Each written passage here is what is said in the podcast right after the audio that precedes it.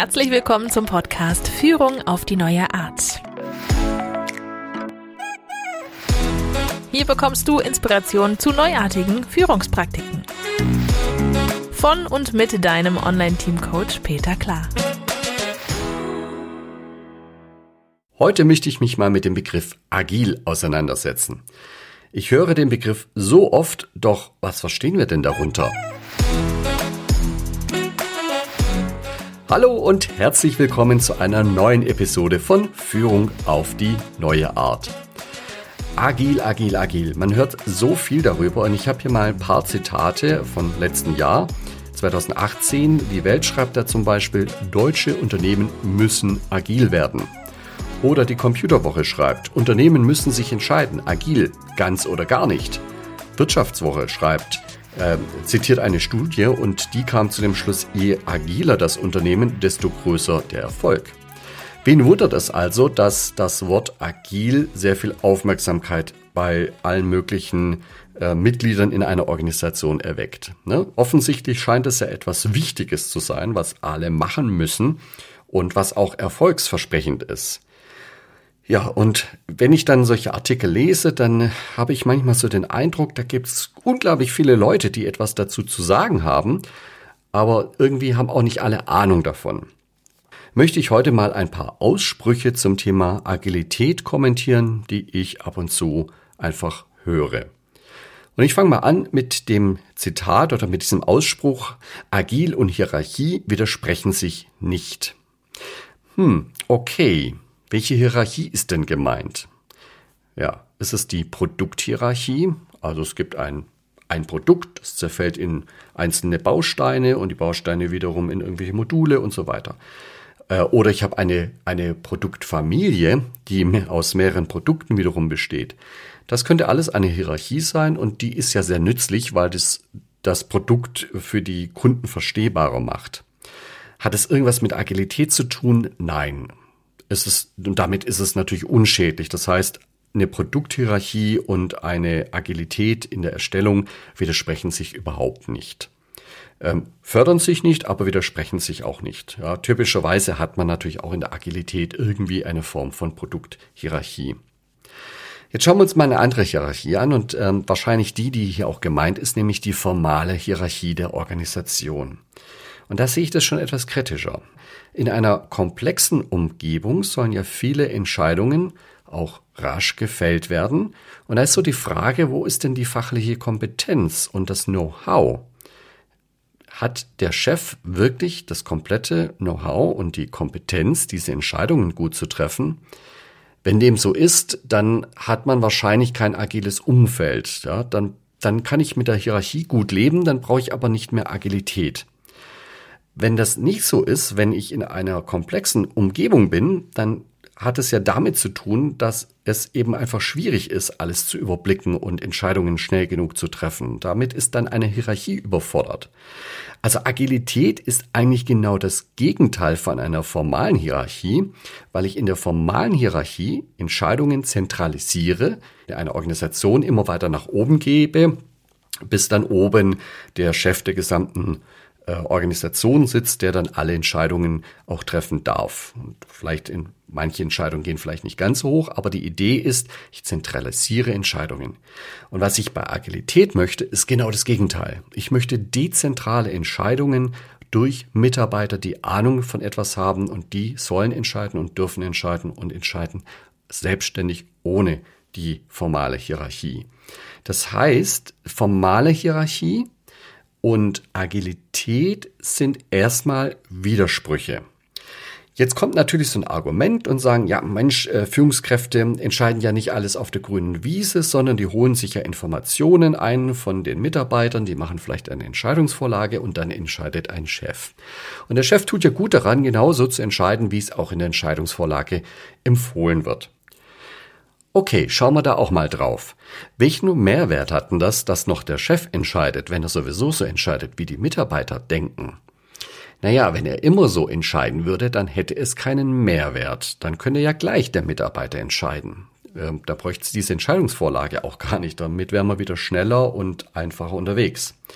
Und ich habe das auch erlebt in Konzernstrukturen, dass ich tatsächlich eine Entscheidungsvorlage aufbereitet habe und dann war noch von der Führungskraft bekannt, dass die sehr viel Wert auf Rechtschreibung legt. Das heißt, es ging dann nochmal bei mindestens drei Kollegen über den Schreibtisch, damit auch alle Schreibfehler aus der Entscheidungsvorlage entfernt wurde.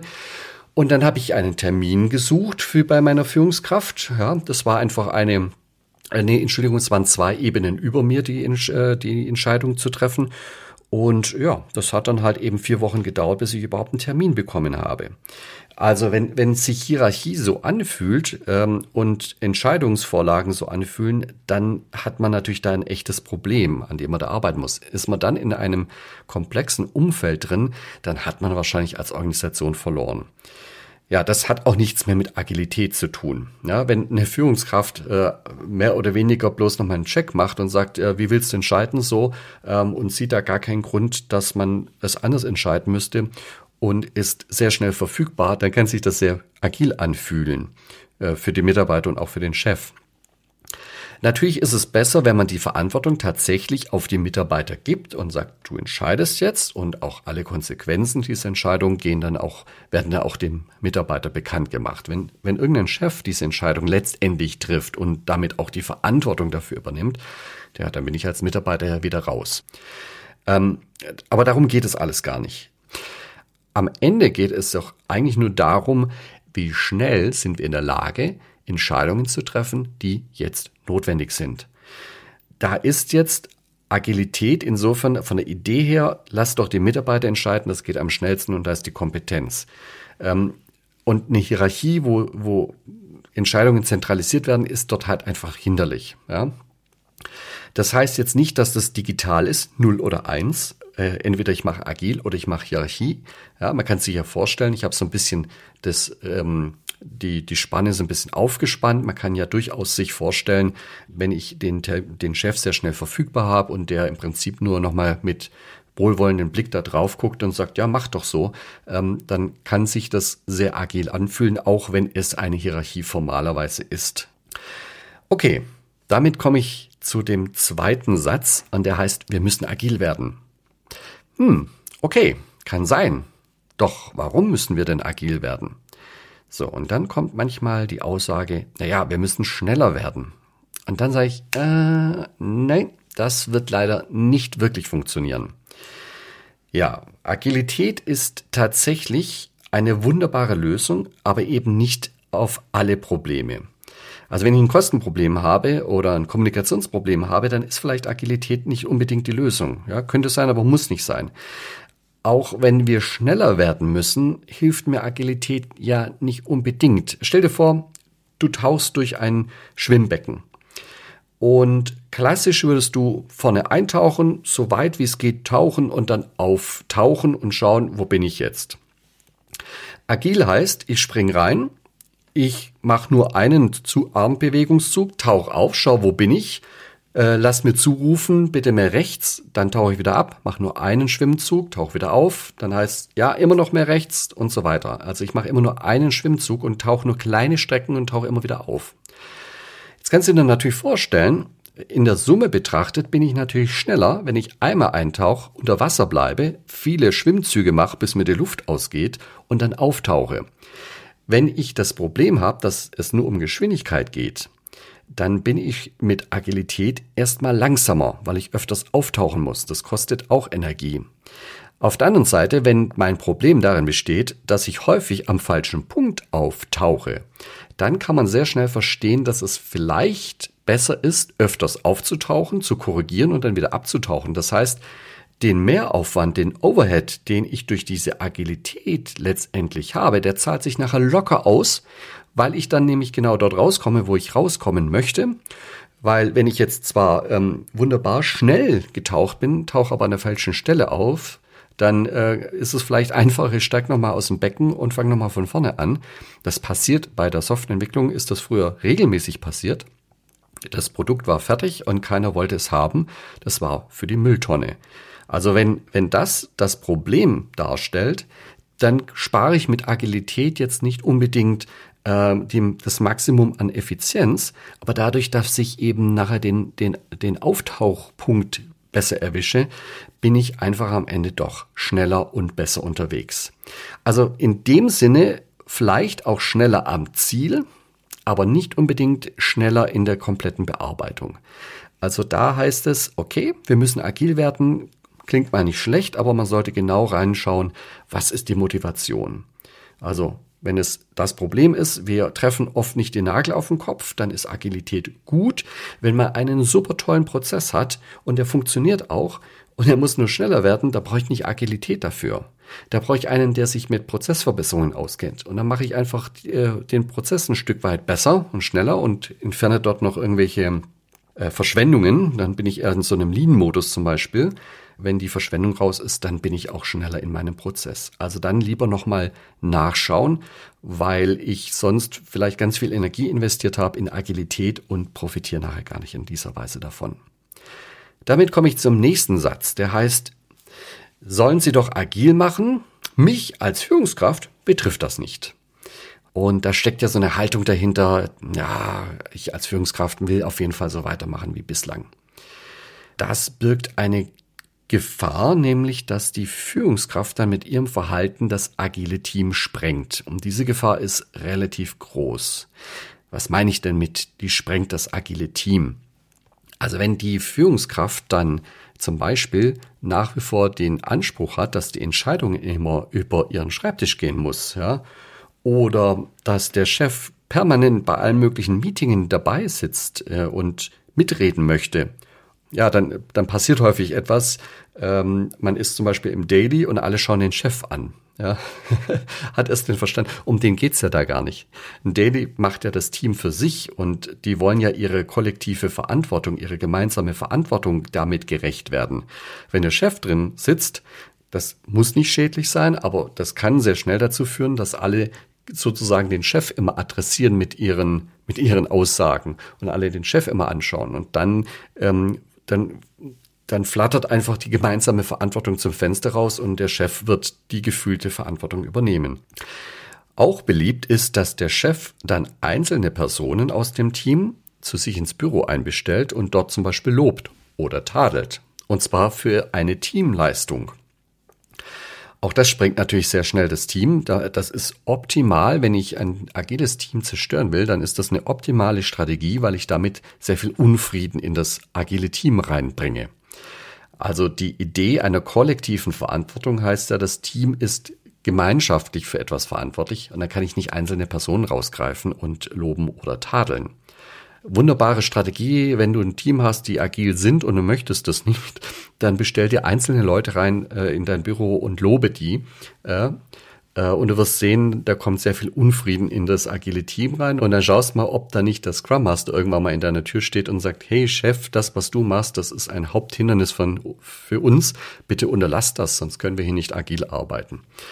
Also, Du merkst schon, da gibt es ganz viele Möglichkeiten für eine Führungskraft, ein agiles Pflänzchen, ein agiles Team sehr schnell zu zerstören. Das heißt, eine Führungskraft muss tatsächlich wissen, wie agile Teams funktionieren und wie man ein agiles Team auch führt. Die Führungskraft muss verstehen, dass Führung verteilt passiert und es nicht mehr die eine Führungskraft gibt, die für alle Aspekte Führung anbietet. Damit komme ich schon zum nächsten Spruch. Wir rollen agile Prozesse in der ganzen Organisation aus. Ja, herzlichen Glückwunsch, super.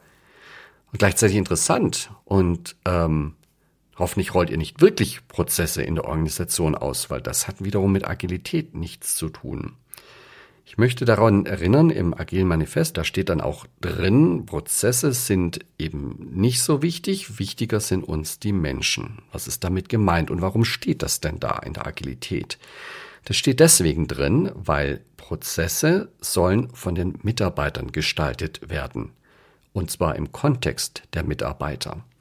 Wenn ich jetzt so einen Flächenrollout nach altem Muster mache und sage, ich habe hier einen Prozess und der soll genauso überall passen und habe da vielleicht noch sehr gutes Controlling drauf.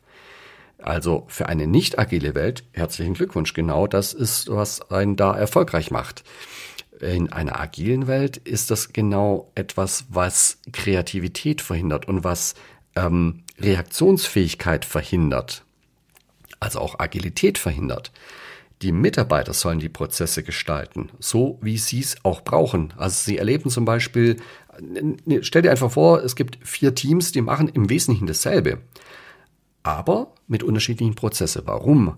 Na, die haben unterschiedliche Kunden, die brauchen da ein bisschen was anderes. Der eine Kunde ist vielleicht sehr hoch verfügbar, das heißt, dort kann ich in sehr kurzen Zyklen auch mit dem Kunden sprechen. Ein anderer Kunde, der ist sehr wenig verfügbar, sehr schwierig verfügbar, da mache ich die Zyklen vielleicht ein bisschen größer. Das eine Team, das hat einen Spezialisten, der kann etwas sehr schnell und sehr gut entscheiden. Ja, da habe ich einen Prozessschritt, der geht einfach an diese Person, die macht es, ja. Ein anderes Team hat vielleicht so einen Spezialisten nicht. Da muss dann so eine wichtige Entscheidung vielleicht durch eine Teamentscheidung abgesichert werden. Und schon merkst du, da kommst du bei lauter unterschiedlichen Prozessen raus, die ja auch alle über Sinn machen in diesem Kontext. Ja? Also, wie kann jemand agile Prozesse in der gesamten Organisation ausrollen, frage ich mich da. Vielleicht rollt er Agilität in der gesamten Organisation aus und hat irgendwelche Lernprozesse, die die überall funktionieren sollen. Okay, damit kann ich leben. Aber hoffentlich rollt er nicht die produktiven Prozesse über die gesamte Organisation aus, weil das hätte dann mit Agilität nichts zu tun. Und da merkst du schon, wie schaut man auf Agilität drauf? Was ist denn eigentlich Agilität? Was verstehst du darunter? Und mich würde tatsächlich interessieren, habe ich heute nur Quatsch erzählt oder stimmst du da voll zu? Gibt es da noch eine Ergänzung dazu? Siehst du eine völlig andere Definition von Agilität? Was geht dir durch den Kopf, wenn du Agilität hörst? Ja, das war mein Anliegen, so ein bisschen über Agilität zu sprechen. Ich glaube, das wird auch noch nicht das letzte Mal sein, dass ich irgendwie versuche, da so ein paar Gerüchte und ein paar Sprüche aufzuräumen. Aber für heute soll es das gewesen sein. Mach's gut oder besser. Das war Führung auf die neue Art mit deinem Online-Team-Coach Peter Klar. Willst auch du ein starkes Team entwickeln? Auf peterklar.de findest du noch mehr Inspirationen, wertvolle Informationen sowie nützliche Werkzeuge. Also schau gleich vorbei auf peterklar.de.